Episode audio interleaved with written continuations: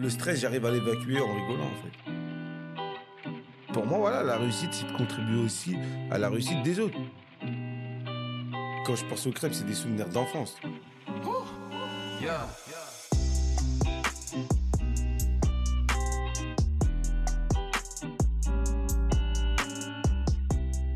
La double dose, c'est l'addition du courage et de la persévérance. Deux éléments essentiels à la réussite des projets qui nous tiennent à cœur. Moi, c'est Alex, et dans ce podcast, je vous invite à la rencontre de personnalités, entrepreneurs et sportifs qui peuvent vous inspirer par leur parcours, leurs histoires et leurs déclics. Bienvenue sur Double Dose. Bienvenue sur votre podcast.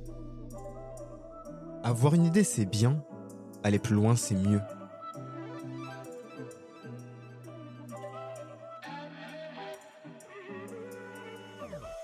Aujourd'hui, je rencontre un homme qui aime vivre à fond l'instant présent. Un invité déterminé, mais avant tout humain. C'est d'ailleurs comme ça qu'on m'a défini Moussa Kamara avant que je le rencontre. Son assaut Les Déterminés a pour mission de rendre accessible l'entrepreneuriat pour tous. Alors oui, parfois on s'est un peu éloigné du fil rouge, mais je vous garantis une bonne double dose de bons moments. Allez, je vous laisse, Moussa arrive. Juste avant que l'épisode commence, parce que là vous nous voyez, évidemment ça a commencé, c'est du direct, Moussa me parlait de crêpes. Ah ouais, des crêpes. Je J'adore a un amateur de crêpes là. J'aime bien les crêpes. Tu veux me faire plaisir, une crêpe? Bah, tu sais quoi? J'avais deux papiers là, c'est comme ça que je voulais introduire l'épisode. Ouais. Et il y en a un qui est juste là qui s'appelle Madeleine de Proust. Ouais. Donc je pense que les crêpes c'est un peu ta Madeleine de Proust, ton Et- souvenir Ouais, ouais. des c'est- bons moments. C'est, c'est un peu ça. Après, tu sais, euh, moi, c'est des, quand je pense aux crêpes, c'est des souvenirs d'enfance. C'est le truc le plus simple à faire, euh, des œufs, du lait et, et de la farine. Et, tout dépend de la pâte. T'as une technique En particulière. fait, hein la crêpe, c'est la qualité de la pâte et la qualité des produits. Tu vois, la bonne farine, mais pas la farine que tu achètes, tu vois, euh, euh, coupée, euh, Ah, en dix fois. On cite pas de marque parce que là sinon pas de me faire. euh, mais coupée dix fois, t'as capté ou quoi? Ouais. La bonne farine, du lait, Ouais. des œufs. Et après, il faut bien savoir mélanger. Et après, t'as ta crêpe. Si la pâte, elle est réussie, la crêpe, elle est réussie. Parfait. Si la pâte, elle est ratée, t'as pas de crêpe. Les amis, vous avez là la recette La recette. de Voilà. de Moussa. Ça commence bien comme ça. Moussa, comment ça va? Ça fait plaisir de t'avoir. Ça va, tout va bien. Je vais demander de te présenter de la manière dont tu souhaites, sans parler de ton travail. Ah, me présenter, moi, je suis quelqu'un d'un peu sympathique. J'aime bien rigoler. Ouais. Si on rigole pas, euh, c'est pas moi. Et souvent, tu vois, quand je suis ici, je suis très sérieux. Mais il me faut, dans ma journée, un moment de rigolade. Ça me permet de pas prendre les choses au sérieux. Tout ce que je fais, j'ai fait, je le prends pas au sérieux, en fait. C'est comme un jeu. Et c'est pour ça que, en réalité, tu vois, le stress, j'arrive à l'évacuer en rigolant, en fait. Tu peux avoir du stress à des moments où tu as plein de trucs à faire, etc. Mais il faut pas se prendre au sérieux, en vrai. Ça, serait ton slogan, Moussa Camara, ne pas se prendre au sérieux. Faut être sérieux, de ton livre. mais pas se prendre au sérieux. Être sérieux et pas se prendre au sérieux. Le titre de ton livre. Tu vois, je vois bien là-dessus. Le titre de mon livre, Ouais. déterminé. Déterminé Mm. Eh ben alors justement, on va commencer directement par ça. C'est quoi être déterminé? Bah, c'est quoi être déterminé? Pour moi, être déterminé, c'est euh, un état d'esprit, c'est euh, une mentalité. C'est tu peux être euh, déterminé à aller faire un footing. Moi, je, je te parle de footing parce que je suis un adepte, un mec passionné de footing. J'ai- J'aime voir les gens courir. Quand je vois quelqu'un courir, j'ai envie de courir. Ouais. Ça me crée de l'excitation, tu vois ce que je veux dire? Et en réalité, tu vois, tu peux être déterminé dans le footing, mais après le footing, tu vois, c'est fini, quoi. Ouais. Tu vois, être endurant et avoir cet état d'esprit, euh, tu vois, de, de, de ne rien lâcher Mm. face à l'adversité, face aux difficultés, face à, à tous les problèmes que tu peux rencontrer, tu vois? C'est comme si tu veux monter une montagne et que finalement tu te rends compte que t'as pas les bonnes chaussures, que t'as pas l'équipement Pour adéquat. toi, on peut pas la monter pieds nus, la montagne? Tu peux la monter pieds nus, Ouais. mais ça va jouer là-dedans, au cerveau, au mental. Tu vas, tu vas avoir beaucoup, tu vas avoir mal, tu vas avoir des cloques. Mais est-ce que ça va t'arrêter ou ça va pas t'arrêter? Ça dépend des gens. Et Ton parallèle est hyper intéressant et c'est notamment dans le fil rouge euh, Mm. qui suit. Tu parles beaucoup de sport et Mm. pour moi, l'entrepreneur, c'est totalement un sportif. Ouais, c'est, ça peut ressembler à des valeurs, mais en tout cas, un entrepreneur, pour moi, il faut qu'il soit dans un, une mentalité de sportif. Il faut que ça s'entretient. C'est-à-dire faire du sport, ça permet d'évacuer en fait euh, toute l'énergie que tu dégages. Et ça permet aussi de, de, de réfléchir à d'autres choses. Et, et quand tu reviens un peu dans, dans le ring, Ouais. t'es prêt, t'es préparé, tu vois, ça se prépare. C'est comme tu travailles beaucoup, tu t'investis beaucoup, tu fais beaucoup d'efforts. Et je le dis souvent, c'est au summum de la douleur Mm. que se cache la réussite. Au summum de la douleur se cache la réussite. Tu se casses la réussite parce que c'est quand t'as mal, quand t'es au bout, t'es Mm. prêt à craquer, que finalement, soit, t'es- soit tu lâches, soit tu réussis. Et toi, tu commences toutes tes journées par un footing, apparemment. Pas toutes mes journées, mais Mm. j'aimerais bien, mais quand je commence le Mm. matin et tout, tôt, en fait, entre 6h, 7h, 8h, Mm. avant 9h, faut que je cours. Avant Ok. 9h du matin. Ouais. Après, c'est plus un. Tu vois, ça m'arrive de temps en temps le week-end euh, de, de, de courir un peu plus tard. Ou le soir, quand je rentre. hein. Ça m'empêche pas le soir, quand je rentre, Mm. de courir. Ok. J'aime bien, euh, je peux courir à 23h, minuit, Et tu pars comme ça une demi-heure, une heure une même heure minimum. Mini- ok. Sinon, c'est pas courir. Ok, ah ouais, moins d'une heure, c'est pas quoi. ah, moins d'une heure, c'est Ouais. pas courir. Objectif marathon cette année? Euh, marathon, j'ai jamais fait un marathon, j'ai fait un semi-marathon. Ouais. Mais tu sais, en, en plus, quand j'ai fait le semi-marathon à Paris, c'était en 2017 ou 2018. C'était la première, c'était la première fois que je faisais un semi-marathon dans une compétition et tout. Et au moment, tu vois, j'allais euh, craquer. Mm. tu- Bah, t'as tout un esprit. Je sais pas ceux qui ont déjà fait des footings. T'as des gens qui t'encouragent sur la route. Exactement. Euh, t'as des gens qui passent, qui courent aussi, qui t'encouragent. Et tu vois, moi, je me rappelle, je courais, et un mec, un, vi- un- une personne âgée, elle court derrière moi, et elle voyait que j'allais craquer. Ouais. Elle me dit quoi? Elle me dit, ouais, euh, douleur éphémère, fierté éternelle. Continue. Ouais. Et quand elle me dit ça, j'ai un déclic. Je me dis, en réalité, c'est vrai, j'ai mal raison. là, Ouais. mais après, je serai fier. Si, je- si je m'arrête là, je serai pas fier de moi.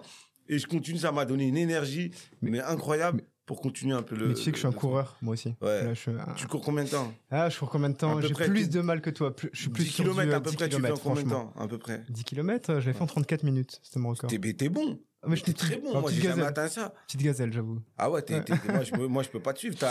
T'as 2-3 km par. Euh, T'as 3 minutes par kilomètre à peu près. Ouais, c'est un 3,31, je crois. 3, sur 31, ça, ouais. t'es très très bon. Je l'ai moi, fait je suis pendant à le 4. confinement. Moi, je suis à 4-5.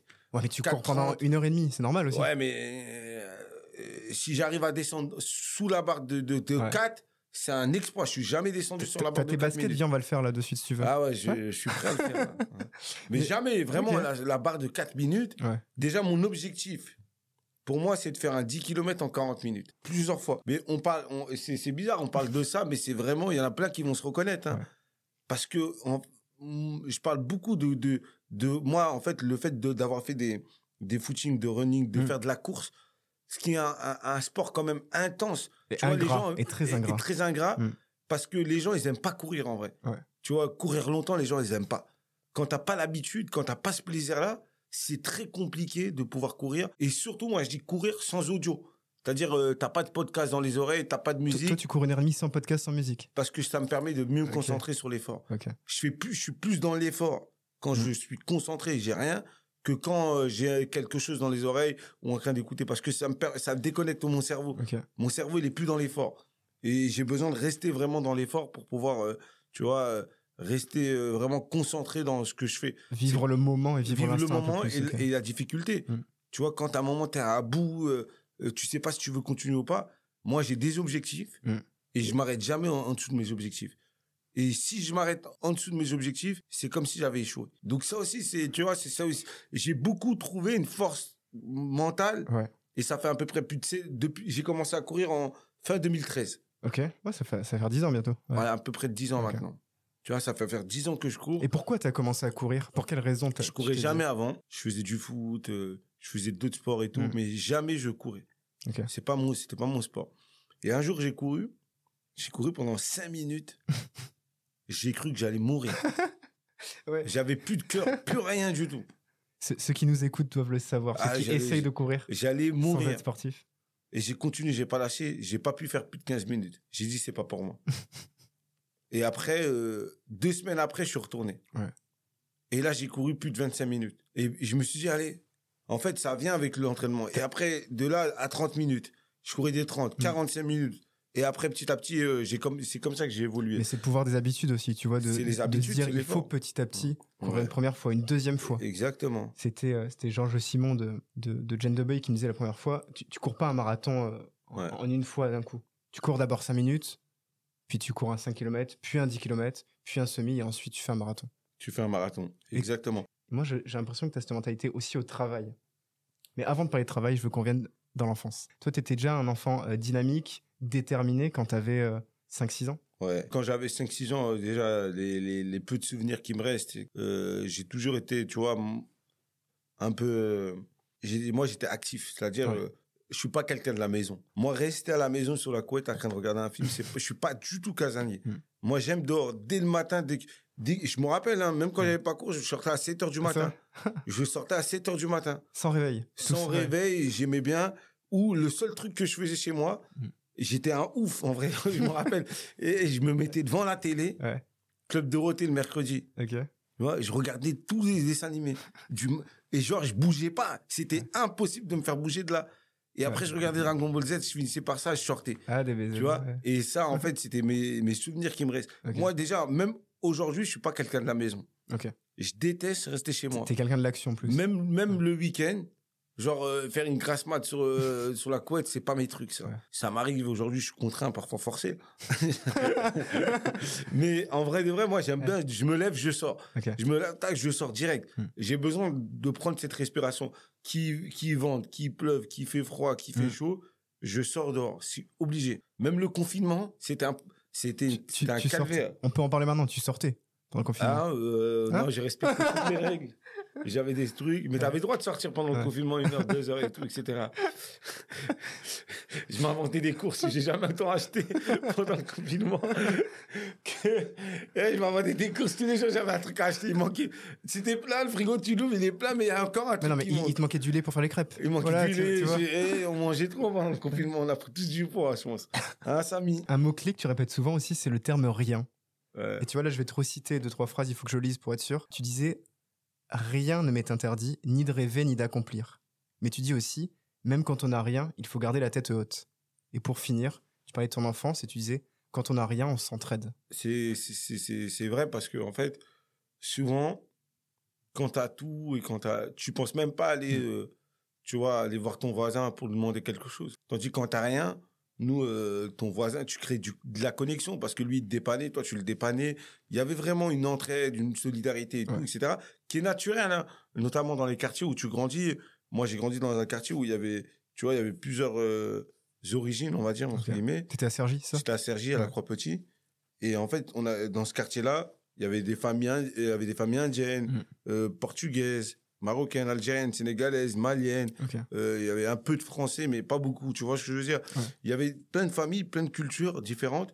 Et c'était le partage, tu vois ce que je veux dire? Ouais. Et dans ce partage-là, il y a plein de valeurs. Et tu te rends compte que finalement, quand t'as rien, c'est là où les gens sont solidaires. Aujourd'hui, moi, dans- là où j'habite, c'est c'est pas la même difficulté, on va dire. C'est Ouais. pas les mêmes problèmes. J'habite plus dans un quart- dans un quartier et où là où j'habite, bah il y a un peu une solidarité entre les gens, tu vois. Tu un ressens peu, mais pas c'est cette c'est pas comme c'est pas Ouais. comme quand j'étais jeune où t'habitais dans le même bâtiment des gens, on dirait ils faisaient partie de ta famille. Mm. T'allais, il y avait un échange, tout, etc. Et, tout. Et c'est un peu ce truc-là qui me manque aujourd'hui. Ouais. Mais en vrai, euh, c'est c'est souvent quand les gens ils ont rien qui, qui donnent le plus. Est-ce qu'ils ont besoin de le partager peu qu'ils ont, ils ont Ouais. besoin de partager. Et, et pour moi, c'est c'est là où moi mes valeurs, euh, quand je me suis lancé un peu dans tout ce que je fais aujourd'hui, c'est des valeurs dans lesquelles pour moi c'est naturel. Ouais. J'ai grandi dans ça en vrai. Tu vois le fait de pouvoir réussir un peu et de redonner En derrière, partant le de fait presque rien aussi. d'avoir rien, d'être Ouais. dans un esprit de partage et de solidarité. Mm. Ça, c'est des valeurs qu'on, avec lesquelles on a grandi. Et même tes Mm. parents et tout, ils te, quand tu es dans une famille nombreuse, tu as ce, ce lien-là Ouais. qui fait en sorte que, hey, vous n'avez pas trop, vous avez pas d'autre choix que de vous entraider. Mm. De toute façon, il n'y a rien. Soit vous aidez, soit chacun sa part. Et ça, en fait, ça, ça te nourrit, ça t'alimente et tu grandis avec cette culture-là. Parce que on dit souvent la misère, euh, parfois, euh, elle a du charme, entre Ouais. guillemets. Mais après, les gens, personne ne veut vivre dans la précarité, personne ne veut vivre dans la misère, personne ne veut vivre dans, dans ces difficultés. Mais c'est vrai que c'est dans ces lieux-là et dans ces territoires-là où tu ressens le plus de, de solidarité. C'est ça. intéressant ce que tu dis. C'est vrai que là, je m'imagine même pas Mm. toquer chez le voisin pour demander un œuf qui manque, une bouteille d'eau, du sel, tu vois. Ouais. C'est bête, c'est dommage. truc- C'est c'est vrai. Ouais. C'est ces habitudes qu'on a perdues petit à C'est petit. des habitudes qu'on a perdues, Mm. tu vois. On n'ose pas. euh, euh, et limite, ça se trouve, ton voisin, il va jamais te le refuser, au contraire. Mais tu le fais pas. C'est, Mm. Ouais. Ça se fait pas, en fait. Moi, je me rappelle, euh, quand j'étais euh, plus jeune, j'avais de la famille en Normandie. Ok. Et c'est un petit village. Moi, c'était une punition quand mes parents m'envoyaient là-bas en vacances. C'était une punition. Un petit village, j'avais peut-être pas plus de six pavillons. je me rappelle quand j'allais là-bas, J'allais peut-être un mois et demi pendant les grandes vacances et tout. Il y avait quand même cette forme de solidarité là-bas aussi. Parce que tout le monde, euh, c'était un petit, un Parce petit que carré. c'est un petit village, C'était un la petit campagne. village à la campagne et il y avait du partage, de, il y avait, il y Mm. avait pas mal de trucs. Même pour marcher, euh, pour aller au supermarché, tu marchais de loin et tout. Ça fait dire que dès qu'il y avait une famille qui avait une voiture, elle aidait euh, tout le- ce petit village de 6-7 pavillons, pas plus quoi. Et, tu, grand- et tout le monde rentrait chez les uns et les autres. euh, Il y avait, c'est- il y a que là-bas où j'ai Ouais. ressenti un peu ce que j'ai retrouvé chez moi quoi. Donc, tu aurais besoin de partir à la campagne, de quitter Paris, là, peut-être, sinon. Non, Ouais. moi, je peux pas quitter Paris. Moi, j'aime bien la ville. Moi, j'aime bien quand il y a du monde. Mm. Quand c'est speed, quand il y a du monde. Ça me fait rêver. On, on se voit au WeWork, la Défense? Ouais. Tu vois, donc il y a du monde. Je suis descendu du métro. Il y a je du vois monde, du ça fait plaisir. Ça bouge, c'est effervescent. Il y en a, ils aiment pas voir le monde. hein. Ouais. Il y en a, ils aiment bien. Moi, j'aime bien voir. J'aime bien quand il y a du monde, quand ça bouge, quand ça va trop vite. Ouais. Tu vois, ça me permet de. Même mes vacances, il faut qu'elles soient. Et d'aller vite toi aussi, en fait. Elles elles ont Ouais. besoin. Il faut qu'elles soient speed. Je peux pas rester seul, tout ça et tout. Tranquille dans un coin, Ouais. plage, abandonné dans un dans une île désert. euh, ça m'intéresse pas. Tu ferais pas Colanta. Ah non, je ferai Colanta pour Mais pas l'aventure, pour pour, le challenge. Ouais. Mais je sais que je m'ennuierai pas parce qu'il y a plein de trucs et tout à Ouais. faire. Mais en vrai, euh, faire des vacances comme ça, je me réveille à pas d'heure euh, et je bronze au soleil et tout, c'est pas mon truc. J'ai une super transition. Tu parlais de faire les courses. Je sais qu'à 13-14 ans, t'as as déjà eu cet esprit de solidarité dans ton quartier?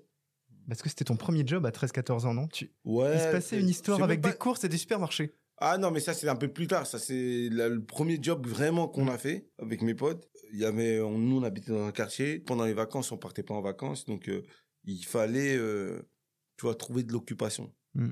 Et nous, on a eu la simple bonne idée de faire un chantier jeune. Ok. Un chantier jeune C'est- euh, c'est- quoi, imposé. c'est quoi un chantier C'est-à-dire, on est parti acheter de la peinture. Ouais. On est parti acheter des râteaux. euh, au- euh, avec un grand, un grand chez nous nous a aidé à les payer. Ouais. On a refait toutes les barricades des, euh, sans autorisation, sans rien, Avec- de- de- de- des bâtiments. On a ratissé le terrain et on est parti voir le bailleur social en lui disant voilà, on a travaillé, il faut que vous nous payiez.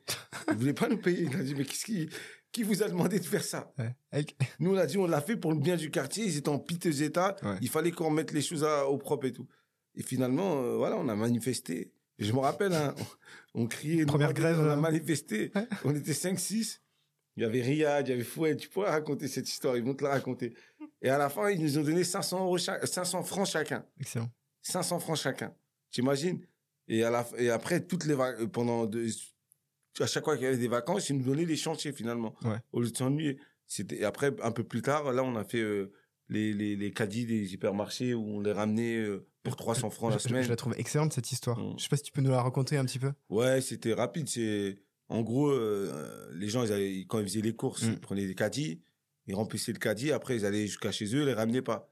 Et finalement, quand tu venais toi faire tes courses, il n'y avait plus de caddie. Ouais. Mais personne n'avait pensé à l'idée de pouvoir euh, re-ramener les caddies Mm. à la place des habitants contre euh, un échange. Et nous, quand on propose ça au directeur, de l'ancien directeur Thierry, du leader Price, Ouais.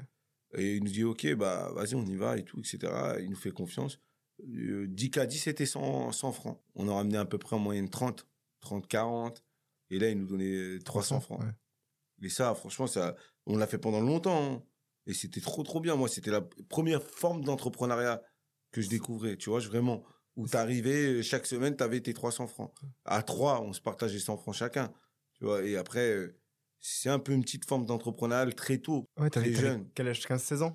Ouais, à peu Ouais. près euh, 14, 15, 16 ans, à peu près pas. Jusqu'à 16 ans après, on l'a passé ça aux jeunes. Et c'est là que tu t'es dit un jour, je serai entrepreneur. Je me suis jamais dit ça. Jamais je me suis dit, genre, euh, euh, plus jeune, que je serais entrepreneur un jour. Jamais. De toute façon, euh, comment cette idée, elle serait venue dans ma tête? J'avais pas, j'avais, j'avais pas d'entrepreneur autour de moi. T'avais pas justement ces modèles un peu entrepreneuriaux que tu pouvais voir? Non, pas comme là, c'est impossible. Tu voyais ce que tu voyais à la télé, mais tu voyais Mm. pas, même à l'époque, à la télé, tu voyais pas d'entrepreneur. Ouais.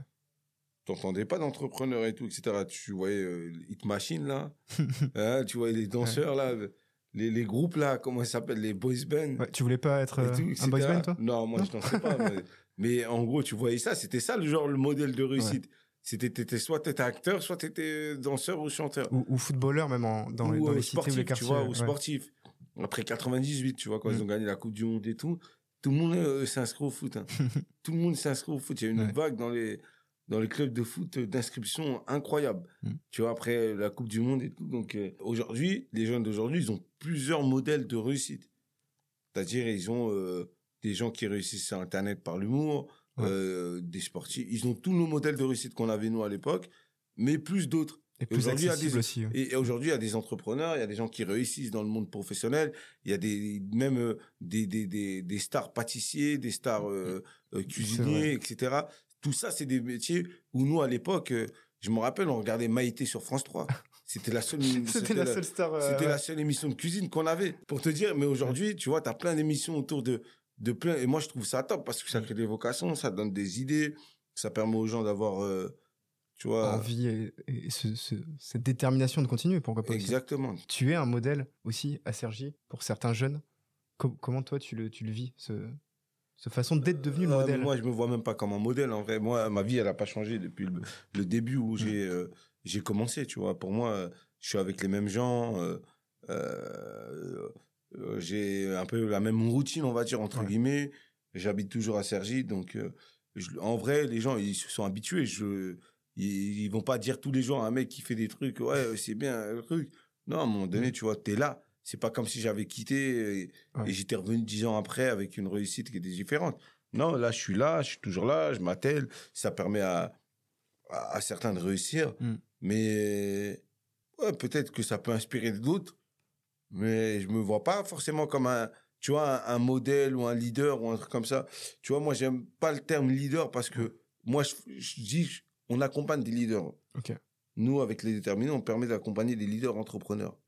Mais moi, j'aime le Mm. guider les gens à faire en sorte qu'ils suivent un peu les pas que je prends. Et derrière, c'est seulement s'ils en ont envie. Et T'accompagnes. si c'est si, Ouais. c'est pour eux, c'est le bon moment, tu vois. Mm. C'est ça en fait le truc. C'est parce que tu peux pas tirer les gens s'ils ont pas envie et si c'est pas le bon moment. Parfois ils ont envie, mais c'est peut-être pas le bon moment pour eux.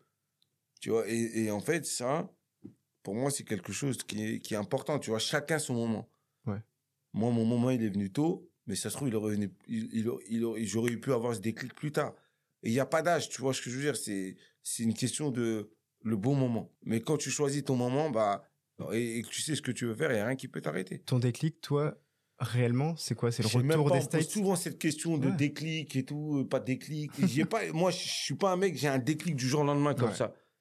Le déclic, il se fait en plusieurs temps, en fait. C'est des moments, comme là, je peux avoir un déclic sur un sujet, Mm. Que peut-être dans deux, trois ans, je vais être dedans. Mais c'est pas le déclic que j'ai eu, non. C'est Une naissance, c'est une naissance Ouais. d'un truc qui, euh, c'est pas je me réveille du jour au lendemain, je vais faire ça. Moi, je sais même pas comment les gens ils font. C'est pas ta mécanique. euh, Non, moi, c'est, Ouais. euh, ça va être euh, plus une succession de, d'opportunités. D'opportunités, de rencontres, de questionnements personnels et de réflexions. Et, derrière, et de constats. Et moi, comment ça arrivé? C'est arrivé, oui, il y a eu le voyage aux États-Unis. C'est arrivé aussi par mon expérience. Ouais. C'est arrivé aussi euh, par une nécessité d'accompagner plus d'entrepreneurs parce que il commençait, je commençais à avoir autour de moi des gens qui entreprenaient mais qui échouaient, qui échouaient Ouais. au, au bout de quelques années parce qu'il n'y avait pas la structuration, parce qu'il n'y avait pas l'accompagnement, il n'y avait pas le réseau, Mm. il n'y avait pas les moyens financiers. C'est-à-dire les chances de réussite, elles n'étaient pas au rendez-vous pour tous quoi. Et, et c'est à ce moment-là où tu vois cette réflexion elle arrive, tu tâtes le terrain, tu vois est-ce qu'il y a une opportunité, il y a une appétence, il n'y a pas d'appétence. Parce que quand il y a une appétence, tu te dis bon, euh, qu'il y a peut-être un truc à faire. Et quand tu commences un petit peu à faire, tu te rends compte que là, ouais, Ouais. en fait, tu as tapé le bon. T'as tapé le, c'est le bon coup, en fait, parce que c'est là que c'est, qu'il fallait vraiment agir. Pour moi, le voyage aux États-Unis, ça a été une des causes qui m'a, en fait, confirmé ce qu'il fallait faire, en fait. Plus qu'un déclic, ça c'est une confirmation.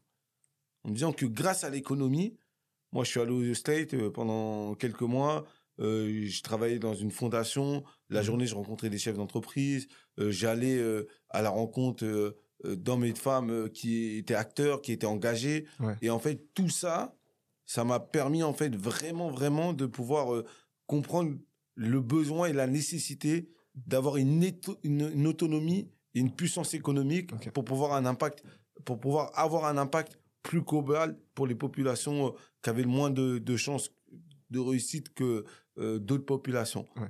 Et je me suis dit, en vrai, c'est ça le levier d'inclusion, d'égalité, de justice économique, c'est de permettre de mettre tout le monde sur la même ligne de départ pour pouvoir faire en sorte, est-ce qu'il y en a qui vont réussir, il y en a qui vont pas réussir. Ça, ça fait, ça fait partie du destin, mais aussi ça, ça laisse des possibilités euh, à des hommes et des femmes de pouvoir euh, exprimer leur potentiel. Alors, tout. deux choses dans ce que tu dis. Tu parles du destin. On en reparle juste après. Ouais. Mais tu parles de la réussite pour tous. Mm. Ça, c'est votre objectif avec les déterminés aujourd'hui. Les déterminés, c'est euh, un projet qui œuvre à développer économiquement Ouais. les quartiers populaires et les territoires. Quand je dis développer économiquement, parce qu'il n'y a pas que l'entrepreneuriat. On parle beaucoup d'entrepreneuriat, on a beaucoup parlé d'entrepreneuriat, Ouais. mais au-delà de l'entrepreneuriat, il y a l'employabilité, Aussi. il y a euh, le mentorat qu'on qu'on développe. Tu vois, il y a aussi euh, tous les projets de lab, Fab Lab, pour permettre à, à des gens qui ont des idées mais qui veulent pas, ils savent pas s'ils veulent entreprendre ou aller vers l'emploi, de pouvoir mettre leurs idées euh, en, en pratique Mm. de manière très concrète. Il y a aussi tout cet accompagnement, tout ce réseau, cette mise en lumière, cette communication, cette appartenance à une communauté Ouais. de gens qui font et qui font bouger les lignes. Ben, en fait, c'est ça les déterminés. Ok. Tu vois, c'est ça au-delà d'un projet euh, et tout euh, qui accompagne l'entrepreneuriat. Nous, l'entrepreneuriat, c'est un outil pour améliorer les conditions de vie de gens qui vivent dans notre dans nos quartiers, dans Mm. nos dans dans dans, dans nos, dans, nos, dans nos campagnes, dans nos, dans nos centres-villes et qui n'ont pas les mêmes opportunités économiques que les autres. Vous favorisez les chances et les rencontres. La réussite, après, elle est, elle est, elle est différente pour tous. Mm. Il y en a, ça va être la réussite financière. Il y en a, ça va être la réussite l'aboutissement d'un projet. Ouais. Il y en a, ça va être la réussite de l'épanouissement personnel. Et, et chacun a sa définition de la réussite, tu vois. Euh, et en réalité, il y a plusieurs réussites. Il n'y a pas Et- une forme tienne- de réussite. Et la tienne, justement, ta définition. Moi, de la mienne, la mienne, la mienne, j'aurais du mal à, à, à- la définir. Mais moi, ma première réussite, c'est de pouvoir, en fait, avoir créé un environnement qui me correspond pour pouvoir, en fait, œuvrer et travailler dans ce que j'aurais toujours voulu avec les gens avec qui j'ai envie de travailler. Tu vois, ça a été cette Mm. forme de liberté, qui, si je peux parler d'épanouissement plus que de réussite, Ouais. qui m'ont permis, en fait, et qui m'ont ramené à, à- à pousser le projet des déterminés. Et avant ça, parce que je suis quelqu'un de très engagé, pour moi, l'engagement est important, mais je suis aussi un entrepreneur. Mhm. Donc pour moi, euh, euh, être engagé, être entrepreneur, euh, euh, gagner de l'argent pour permettre de faire vivre ses projets, avoir une autonomie, une liberté financière, euh, permettre d'investir ici ou là, ou, ou dire oui ou non. Tu vois ce que je veux dire? Pour moi Mm. aussi, c'est aussi euh, c'est important. Mais ça reste un outil qui me permet d'aller vers cette liberté. Ouais. Tu vois, c'est pas une fin en soi. Et, et, et, et, pour moi, voilà, la réussite, c'est de contribuer aussi à la réussite des autres. Et tu sais, il n'y a pas plus kiffant de voir des gens que tu as vus au début et qui, quelques mois après, Ils sont à la tête de leur entreprise, développent leur entreprise, gagnent, du, gagnent euh, de l'argent, font du chiffre d'affaires, recrutent des gens par derrière, Mhm. etc. Tu dis pas que c'est grâce à toi, mais tu dis à un moment ou à un autre, tu as contribué Ouais. à cette réussite, tu as participé, Ouais. de près ou de loin. T'étais là, t'étais là. Tu vois, t'étais là, t'as vu ça. Et ça, c'est le meilleur. Il n'y a pas meilleur, on va dire, entre guillemets, euh, une satisfaction Ouais. euh, personnelle. Ça, c'est plus que l'argent. Même, généralement, même les gens qui réussissent très bien et qui gagnent bien leur vie, leur kiff, c'est même plus leur argent. C'est de. Certains, moi, j'ai rencontré beaucoup de gens qui, multimillionnaires, qui ont extrêmement réussi, qui ont beaucoup d'argent. Et leur seule préoccupation aujourd'hui pour être heureux, c'est comment ils peuvent contribuer à, à rendre une société meilleure, comment ils peuvent participer, comment ils Mm. peuvent investir dans des projets à impact ou des projets euh, importants, Ouais. parce que c'est là où ils retrouvent un peu de sens dans leur vie. Tu vois, en disant que ma vie, euh, faut qu'elle soit utile. C'est ouais, quand tu as gagné de l'argent, quand tu as réussi une entreprise, c'est bien, mais c'est c'est pas ça qui fait qui te fait kiffer quoi, en gros. Et savoir comment les autres vont. Je, je parlais avec ton équipe tout à l'heure. Ouais. Ils m'ont dit Moussa, c'est quelqu'un de très humain. Et, qui adore justement un peu connaître ses équipes, savoir comment elles vont. Ça, c'est vraiment toi, ce côté humain. Ouais, mais je l'avais plus ce côté au début du projet des déterminés. Parce que c'était en- intimiste, en fait. C'était. J'essaie de le garder tout le temps parce que c'est la base. Mm. De toute façon, si t'aimes pas les gens, tu peux pas faire ce qu'on fait. C'est impossible. Si t'es pas un peu humain, tu vas. En fait, c'est- pas possible parce que nous, on est en contact permanent avec des gens. Ça veut dire, tu peux pas euh, dire ouais, je m'en fous, je, suis- je suis perso, euh, je pense qu'à ma gueule et tout, etc. Et que les autres, euh, c'est pas important. Tu Ouais. peux pas faire ce qu'on fait. Sinon, tu, tu fais autre chose. Et moi, pour moi, c'est important de, tu vois, de- avant de travailler avec des compétences, je travaille avec des hommes et des femmes. Mm. La confiance, c'est hyper important, elle est essentielle, tu vois, c'est la base. Et après, derrière, c'est de passer du temps et tout. Ce que j'ai un peu moins maintenant le temps de faire parce que le projet grandit, il évolue. Mais c'est quelque chose qu'il faut pas lâcher. C'est quelque chose qui est hyper important de garder le lien. Et en plus, quand tu gardes le lien, tu as plein d'infos que sur plein de trucs que tu aurais pu euh, ne pas avoir passé. Et ça te permet de réajuster et tout, etc. En même temps, je suis très exigeant, tu vois. Je suis quelqu'un où, euh, moi, voilà, pour être satisfait, il, il faut Il faire faut y aller. beaucoup, tu vois. Je veux dire, même si ça, toute façon, j'ai toujours un commentaire. Que ça soit bien, que ils sont là, ils peuvent en témoigner. Toujours un commentaire. Alors, quand tu me connais, tu dis, oh, faut pas, faut pas l'écouter. Ou Quand tu me connais pas, tu peux être touché, tu vois. Mais j'arrive jamais à dire c'est bien totalement. Tu sais, tu, tu sais pas, t'as envie ou pas? Ou, ou c'est pas toi? De quoi? D'être euh, 100%, c'est trop bien ce que tu fais, j'adore. Mais, est-ce que tu serais, pas, tu serais capable d'enlever le mais? Je serais capable. de- Il faut que je fasse l'effort d'enlever Ouais, le tu, mais. tu peux l'être capable ou pas? Bah oui, il faut que je fasse l'effort d'enlever le mais. Mais euh, je pense qu'on peut toujours faire mieux. Ouais. Je sais pas, c'est. Moi, à chaque fois que j'ai travaillé quelque part, on m'a toujours dit, ouais, fais mieux. Même quand je pensais que c'était tout est carré, on me disait, fais encore mieux. Tu vois, tu veux encore, tu veux être bon, fais encore plus, fais Mm. encore mieux. Tu vois, et à chaque fois, tu vois, je trouve que on peut en faire plus tout le temps. On peut toujours s'améliorer et tout. Bon, là, c'est le premier coup et tout, etc. Bon, deuxième coup. Ouais. Bon, là, il faut qu'on se fasse un sans faute. Et des fois, je suis satisfait, tu vois. Mais en vrai, de t'arrives vrai, à je suis l'être satisfait. En vrai, en vrai, quand je Ouais. suis satisfait, je suis satisfait. Ouais. Il n'y a pas de mais. Mais il y a toujours un mais pour, parce qu'on veut, on veut toujours plus. Encore mieux. ouais. On veut encore mieux. Tu vois, c'est le- c'est l'exigence. Tu vois, c'est c'est tous tous les entrepreneurs que je rencontre, ils ont aussi ce truc-là. Mm. Le truc de l'excellence. Tu peux pas te satisfaire à 100%. En fait, temps. moi, je, je pars d'une base. Faut toujours viser l'excellence. faut toujours viser l'excellence. Mais après, pour viser l'excellence, ça dépend pas, ça dépend de plein de choses. Est-ce que tu as été dans les bonnes conditions? Ouais. Est-ce qu'on t'a mis dans les bonnes conditions? Est-ce qu'on t'a donné les moyens d'être dans ces bonnes conditions? Ça dépend de plein de paramètres. Mais derrière, pour moi, il faut que, tu vois, quand on fait un truc bien, on peut le reproduire deux fois, trois fois, quatre fois, jusqu'à ce que ça soit parfait. Tu, tu- tu parles de moyens et d'être mis dans des bonnes conditions. Il y a un sujet qui est l'école. J'ai l'impression que l'école, le système scolaire, on ne met pas dans les bonnes conditions. Après, on peut tout rejeter sur l'école, c'est vrai. Il y a l'école, comment historiquement euh, Mm. l'école elle a été conçue, comment elle permet pas, parce que moi je vais être critique, mais en même temps je vais dire que c'est très compliqué. En plus, nous on est dans des trucs pédagogiques, il faut tout regarder. Ouais. Le choix des intervenants, les choix des profs, les conditions dans lesquelles euh, on met des moyens ou pas, parce que c'est une question de moyens. Quand tu une classe, tu as 30 personnes qui ont les mêmes problèmes sociaux, c'est- difficile là, avec une prof qui vient de commencer, qui n'a pas l'expérience nécessaire, Aussi. de pouvoir euh, donner euh, tous les éléments Et les euh, outils, et les outils réussis, euh, nécessaires pour qu'ils réussissent. Mais derrière, en même temps, moi, j'ai vu des mecs brillants qui étaient pas très bons à l'école. Mm. Mais c'est des mecs très, très, très brillants avec une intelligence hors norme. C'est-à-dire que quand il y a un problème de la vie, c'est des gens, tu vas les voir eux. Et tu vas pas voir un mec qui a bac plus 5. Sauf que L'intelligence de vie. Sauf Ouais. que l'école, elle n'était pas adaptée à ces mecs-là. Parce que l'école, elle, te formate d'une certaine manière. Où faut apprendre un cours, faut avoir des notes. Mais pour moi, il y a plusieurs. Un être humain, il peut pas avoir une seule façon de d'apprendre. Ouais. Un être humain, il y a plusieurs façons d'apprendre. Toi, comment tu vas apprendre, par exemple, une nouvelle langue? Je vais peut-être pas l'apprendre en même temps que toi. Même si on fait la même méthode, ça se trouve, il y en a un qui va s'en sortir mieux que l'autre parce que toi, tu vas mieux comprendre cette méthode que, que, que moi, ou vice-versa. Tu vois, ça veut dire, toi, ça se trouve, tu as besoin d'une méthode, moi, j'en ai besoin d'une autre, mais en réalité, la finalité, c'est qu'on apprenne. La même chose, ouais, c'est cette ça. langue. Ouais.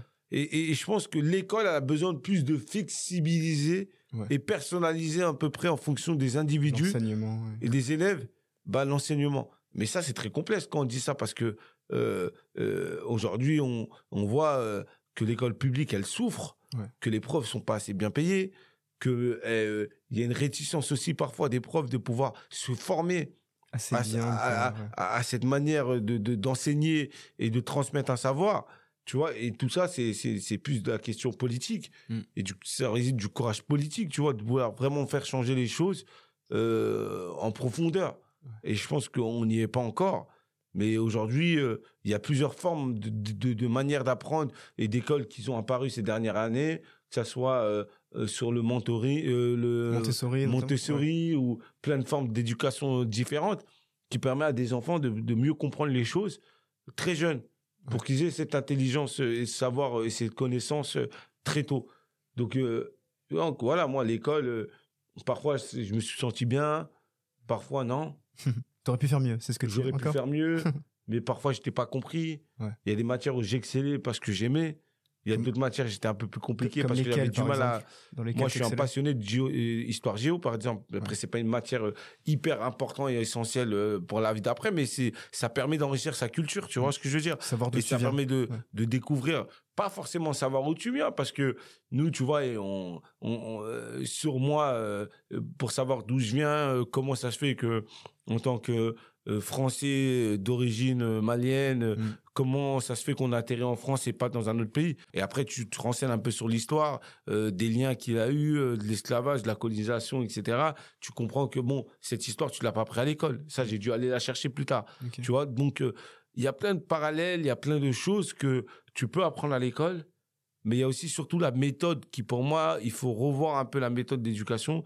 Mais je rentrerai pas dans ce débat parce que c'est un non-débat et c'est c'est un sujet qui, qui moi me dépasse aujourd'hui. Tu vois. Ça, ça me dépasse tous. Bon, on pourrait débattre, mais je ne suis pas là pour ça. Je ne suis pas sur BFM ni sur euh, Ouais. un autre plateau. Donc, tu parlais tout à l'heure de destin. Toi, t'es plus une question de destin, tout est écrit, ou alors des mélanges de hasard, notamment pour les rencontres? Je suis quelqu'un qui croit au destin parce que je suis croyant.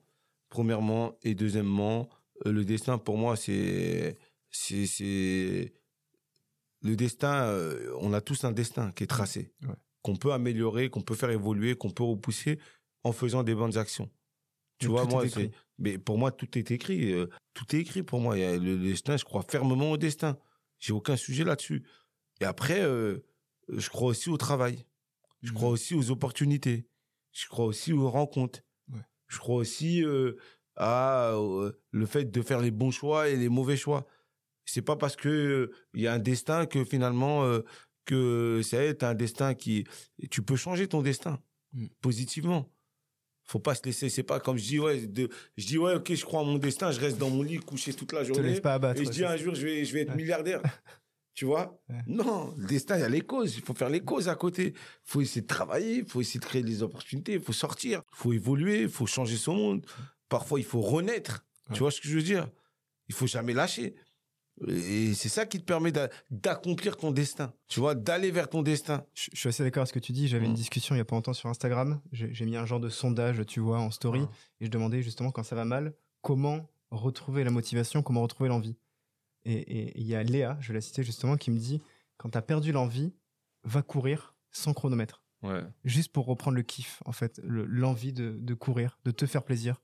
Et quand Mhm. t'as fini, t'es là, t'es bien, t'as tout lâché, et tu peux reprendre, on va dire, une nouvelle journée. Donc tu sais, c'est ça aussi, c'est trouver l'envie à chaque fois, même quand le destin ou le, la Ouais, est négative, tu vois. L'envie, euh, l'envie, c'est important. Si t'as pas d'envie, t'as t'as rien, en fait. Tu peux être déterminé, si t'as pas l'envie, t'as rien. L'envie, c'est ça qui fait la différence. C'est à la fin, c'est celui-là qui réussit, c'est celui-là qui a plus envie. Même s'il peut partir de plus loin. Il peut partir plus loin, c'est à la fin, ce qui reste, c'est celui-là qui a le plus envie. Et tu le vois partout.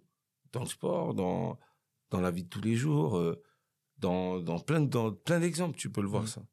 Tu, tu parles justement de, de ceux, ceux qui viennent de loin, qui ont l'envie, qui ont la niaque. Alors, je sais plus ce que j'ai. Je, je vais bouger parce que j'ai une surprise pour toi, une petite surprise. Ouais. Je vais la trouver. Vas-y. Quelques secondes plus tard. Ouais. Donc, c'est pour, c'est pour toi. Tu parlais d'envie, Ouais. de détermination. Donc, je sais pas. Je sais pas ce que c'est, je sais que c'est un livre, hein, moi. Alors, je, je sais pas voilà, si tu aimes lire forcément ou autre. Ouais. Mais donc, c'est euh, la biographie et De l'histoire. Tony Parker. Voilà, Tony Parker, vous êtes nés tous les deux normalement le 17 mai. Ah ouais. Tu vois, vous avez un point En commun. plus, c'est vrai, je crois, j'avais entendu que Tony Parker, genre, ah, quand t'es jeune, et- ah, t'es né le même jour, t'as jamais fait ça, toi? T'as jamais fait ça, t'es né le sûr. même jour qu'une star? Scarlett Attends, Johansson. moi, il y a, moi, il y a trois. Jean-Marie Bigard, il est né le même jour que Ok. moi. L'exemple pété. Tony Parker. Ouais. Et il y a une autre star américaine qui est née le même jour que moi. Et, et voilà, je trouve que c'est un petit cadeau intéressant d'une, parce que vous êtes le même jour, ça tombe bien.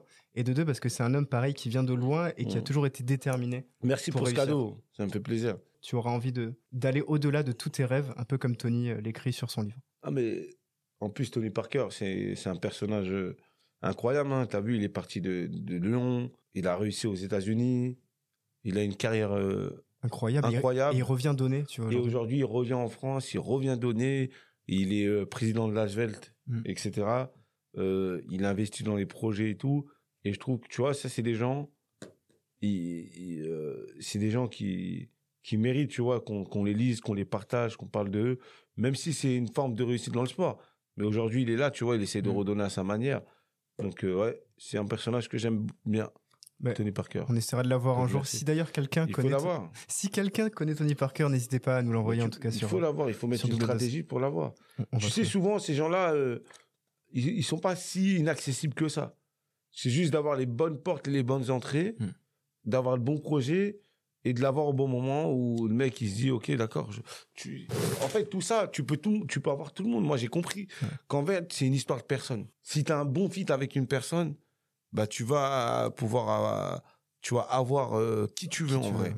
moi je l'ai compris je l'ai compris euh, euh, en faisant ce que je fais avec les déterminés il y a des gens j'imaginais même pas avoir en tant que guest Ouais. speaker ou en relation ou en lien Et finalement, ça ou vient. des personnes qui ont un statut, mais j'ai réussi à les avoir par la force des choses, sans être relou, sans planifier un plan. Ça s'est fait naturellement, mais je pense que quand tu portes un projet qui parle à, à plusieurs personnes, bah finalement, euh, bien évidemment, euh, tu, tu, tu- crées des opportunités qui te permettent de rencontrer euh, tout un tas de, de- Mm. de personnes. Ouais. Et toi, c'est pareil. Hein, euh, Tony Parker, c'est quelqu'un en plus.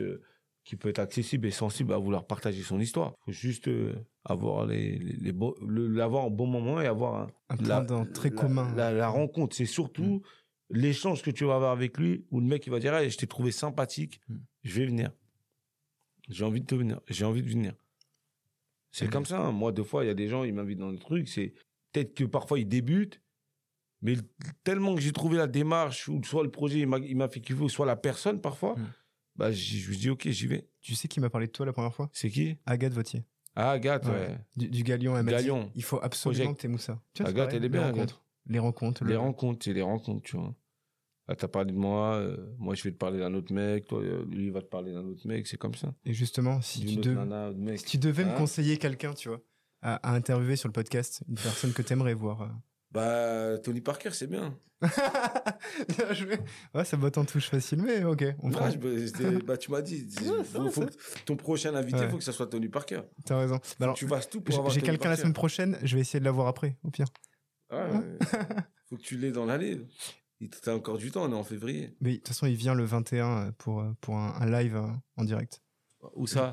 Je sais plus, j'ai plus le lieu, mais j'ai screené l'endroit et donc euh, je Ouais. pense que je vais prendre des places et, et je vais le retrouver là-bas. Voilà. Donc Tony, si tu m'entends, peut-être qu'on s'est déjà rencontrés, mais sinon voilà, j'attends avec impatience de te voir. Tu parlais de, de cette envie de légitimité aussi à un moment. Est-ce que toi, tu t'es senti des fois, genre pas forcément légitime de faire tes actions, de, de te dire non, je ne peux pas, je, je ne suis pas comme eux, je ne. Non, moi, je me suis. Par rapport à mes actions, je me suis toujours senti légitime par rapport à ce que je fais parce que euh, moi, j'ai vécu ce que je fais. Tu vois, c'est, c'est- j'ai dit, je vais m'occuper d'un, d'un, d'un sujet de vie que je connais, Ouais, qui te parle et qui, qui te me touche. parle, Ouais. que j'ai vécu moi-même au- et dans lequel je peux me reconnaître à travers 1000 personnes Mm. qu'on a accompagnées chez les déterminés. Tu vois, des histoires similaires, des difficultés, euh, ce qu'ils vivent, je, je sais ce qu'ils vivent Ouais. parce que je l'ai vécu. Donc euh, finalement, sur ce point-là, je me suis senti un peu légitime. Là où je me suis pas senti légitime, où deux fois je peux me sentir pas légitime, c'est sur plein de choses qui peuvent m'arriver aujourd'hui ou à, ou à des moments où tu es mis en avant par la force des choses. Et tu peux te douter, tu peux te dire est-ce que je suis vraiment légitime à le faire, etc. Mm. Mais après, vas-y, c'est une question, ça traverse ton esprit, Ouais. après ça Et passe. ça part. En tout cas, moi, ça me traverse mon esprit. Après, ça passe. Et derrière, après, tu le fais. Et plus tu fais, plus tu rentres dans le truc, plus tu vois aussi en face le niveau des gens. Tu dis, bah là, ouais, plus ou moins, tu vas te sentir légitime. Mm. Tu vois, parce que tu as une manière de faire, tu as, une certaine façon, tu as une approche qui est totalement différente, qui a un plus-value, qui est une plus, qui a un plus-value pour, euh, pour, pour le groupe ou pour euh, Ouais. ce que tu participes. Donc, euh, la question de la légitimité, je la poserai différemment. C'est plus des moments de doute, Mm. de dire est-ce que ce que je fais, ça va vraiment marcher Est-ce que euh, c'est utile? Est-ce que ça sert à quelque chose? Est-ce que ça a vraiment un impact? Et En vrai, tu le vois pas. hein. Moi, comme je t'ai dit, euh, tu me poses la question de euh, le recul que je dois avoir par rapport. à... J'ai aucun Ouais. recul. aucun recul parce que je suis dedans. Ok. Tu vis l'instant je- je vis l'instant, je suis dedans. Tu vois, écrire un livre avec mes biographies, une- comme je le dis tout le temps, ça m'intéresse pas. Parce que le travail n'est pas fini, il reste beaucoup à faire et qu'il y a, y a vraiment quelque chose de, à construire. Mais au-delà de ça, euh, moi, ce que je dis, c'est que euh, je rencontre plein de gens, ils peuvent douter de eux, ils peuvent se sentir pas légitimes. Mais c'est en, moi, j'ai toujours eu une meilleure- le meilleur remède pour euh, lutter contre l'illégitimité, Ouais. c'est l'action. Ouais. C'est-à-dire d'être en action continuellement. Tu as une idée, tu as un projet, tu le mets en place. Ça marche, ça marche pas, au moins tu sais à quoi t'en tirer. Être réveillé et tenté. Et te réveiller t- et, et faire ce que tu as à faire. La petite minute quiz, C'est un quiz très rapide Ouais. parce qu'on approche de la fin de l'épisode. Je te pose une question tac au tac. Tu me réponds sans réfléchir, en vivant l'instant présent. De toute façon, tu sais le faire, tu m'as dit. Je sais pas, moi, je suis pas trop. euh, J'ai toujours dit, je sais pas comment les gens ils font dans les interviews. Ils arrivent toujours à. C'est préparé, c'est pas préparé. Non, mais Attends, alors- viens, on prépare alors. Non, mais tu sais, normalement, c'est préparé. Toi, je pense que t'es le pire. Ouais, C'est impossible de préparer avec toi. C'est impossible. C'est impossible. Mais c'est ça qui est bien. Ça on va dans vit. tous les sens. Mais oui, mais on vit l'instant. C'est vrai, on, a, on devait préparer Et, et tu vois, t'es tellement naturel et t'es tellement Ah ouais. dans l'instant Donc je que tout disparaît. ton truc tu, tu vois, j'ai à peine Ton regardé ma feuille. là, j'ai tué son truc. Bah c'est bien. Mais c'est bien, mais c'est ça qui est bien. Hein c'est à la base, c'est- bah, si tu veux, on refait, on refait le, la- Donc, le ok, alors, qui es-tu Comment t'appelles-tu? Non, je- Allez, on repart sur une heure. Donc voilà, minute quiz, très Ah, rapide. Un super pouvoir que t'aimerais avoir. Super pouvoir me transformer en super guerrier. Ah, ça y est, Dragon Ball Ah, Z. ça y est, là, Ah, direct. tu vois, on a, on a la J'ai toujours rêvé. Je sais comment ils font, mais je veux. Ils, ils deviennent pas. Ils changent de noir au blond. Et blond, t'as jamais tenté la teinture blonde? Jamais. Ça viendra. Comme il dit Ruff, faut faut black, stopper les teinturer la laque. On n'est pas sur Skyrock, mais on est là, les amis. En 94. Là, là, je les vois, les deux, ils rigolent. C'est très drôle à voir. tu connais pas le. Là, tu, Moi, j'ai pas toute la ref, euh, mais. Tu, tu, ré- tu réécouteras le, le son 94. euh, Ok, j'avais la puissance de de Rof, mais. Tu écouteras. Est-ce que tu te verrais président de la République? Euh, non, pas de politique. Ça, c'est sûr ou c'est sans langue de bois? C'est sûr. Ok. Tu peux On, me enregistrer. ouais, on le ressortira. Repasse-moi en boucle dans 10 ans et tu me diras. Voilà. On le ressortira. Euh, donc Tony Parker est né le 17 mai, comme toi. Tu devrais plus faire un basket avec lui ou faire une soirée crêpe? Une soirée crêpe. Ça peut être Je sympa. suis nul au basket. Pourtant, t'es grand, tu pourrais dunker. Ah, je suis nul au basket. Le panier, c'est compliqué pour moi. un livre ou une série ou un film préféré, tu vois, qui te marque? Un film préféré, hier, je regardais Le Négociateur pour la dixième fois. Ah oui, ça fait beaucoup. Ouais, je kiffe ce film. Non, mais mon vrai- un vrai film que je kiffe, Mm. genre, j'ai. C'est un, film qui dure à peu près deux heures et demie. Mm. Et je- depuis euh, des années, je, je- je pourrais le regarder une centaine de fois sans m'ennuyer, en regardant tous les passages, en répétant les répliques. euh, c'est Braveheart de Mel Gibson. Hmm. C'est un classique. Alors, je ne l'ai pas vu, mais je vois totalement ce qu'il s'agit. Ce soir, dès que je rentre, Ouais. j'ai deux heures et demie à perdre. Donc, euh. Ah, tu vas prendre un vrai plaisir. hein. Tu vas ressortir reboosté. Et pour conclure, c'est vraiment la, la conclusion que, que j'emmène avec chaque personne. S'il y avait un, un conseil ou une chose que tu aimerais dire au Moussa, celui qui avait 13 ans, bah dis que ma question est nulle. Non, mais- non, parce que Non, c'est mais- toujours les mêmes questions. En Eh fait. oui, Euh, tout mais- le monde pose les mêmes questions. Quel conseil tu donnerais à celui, tu vois, qui avait 12-13 ans et qui commençait euh, ses chantiers jeunes? Quel conseil? Je sais pas. Je sais pas de conseils à donner en fait. Je détestais les conseils à l'époque. Pourquoi? Je voulais pas de conseils. Je voulais vivre l'instant présent avec mes erreurs, euh, mes échecs, mes conneries, tu vois tout. Je voulais juste vivre. Je voulais pas. J'écoutais les conseils de personne de toute façon. Et c'est ce qui fait que tu es celui que tu es aujourd'hui? Exactement. J'aimais pas le cadre. J'aimais pas tout ça. J'aimais bien être euh, autonome, faire ce que j'ai à faire. On me disait, t'es têtu, t'es têtu. J'écoutais personne. En tout cas, merci Moussa. Merci à toi, hein, c'était cool. Hein. Passé un très dose. bon moment. Et toi, ta double dose, c'est le matin, en allant courir, Ouais, avec une crêpe? Exactement. Pas de café surtout. Pourquoi? Je déteste ça. Du thé? Ouais, du thé. hein. Ou le petit Nesquik Non, même pas? Non, même Non, pas. plus haut. Ça t'as grandi. C'est trop sucré. On s'arrêtera sur ça. Merci Moussa, à bientôt. Merci à toi, Salut. cool.